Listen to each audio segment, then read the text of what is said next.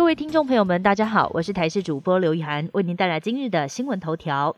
海葵台风最新各国路径全都往南修，随着苏拉台风远离台湾，海警也正式解除，后头的海葵台风却是来势汹汹。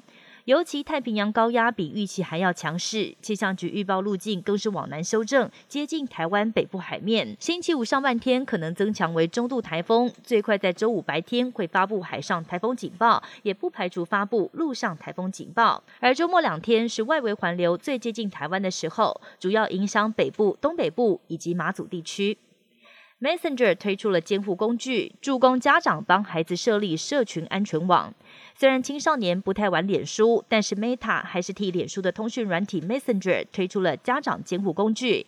家长可以透过 Meta 家庭中心获取 Messenger 监护工具与专家提供的教育资源，了解家中青少年的 Messenger 使用状况，主要是协助青少年建立网络活动的安全意识。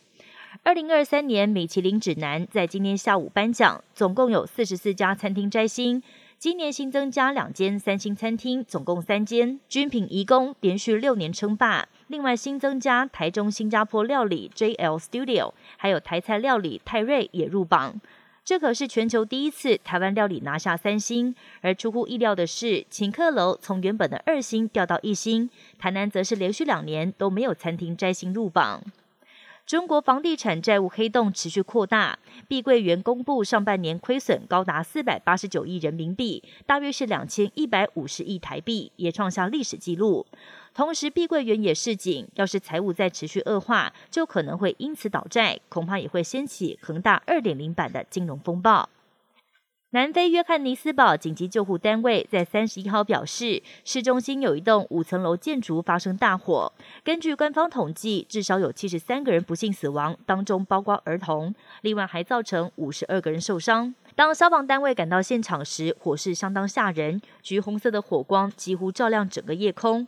而根据当地媒体的报道，这栋建筑物大多是住了一些无家可归的非法移民，在没有任何正式租赁协议的情况之下搬进去住。研判建筑物内住了大约两百人，不排除死亡人数还会再继续上升。因为美元走强，今年前往欧洲旅行的美国游客要比去年暴增了六成。抖音网红也带动风潮，教大家前往旅游时要如何穿得像欧洲人。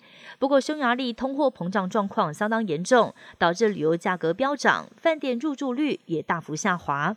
以上新闻由台视新闻编辑播报，感谢您的收听。更多新闻内容，请锁定台视各界新闻以及台视新闻 YouTube 频道。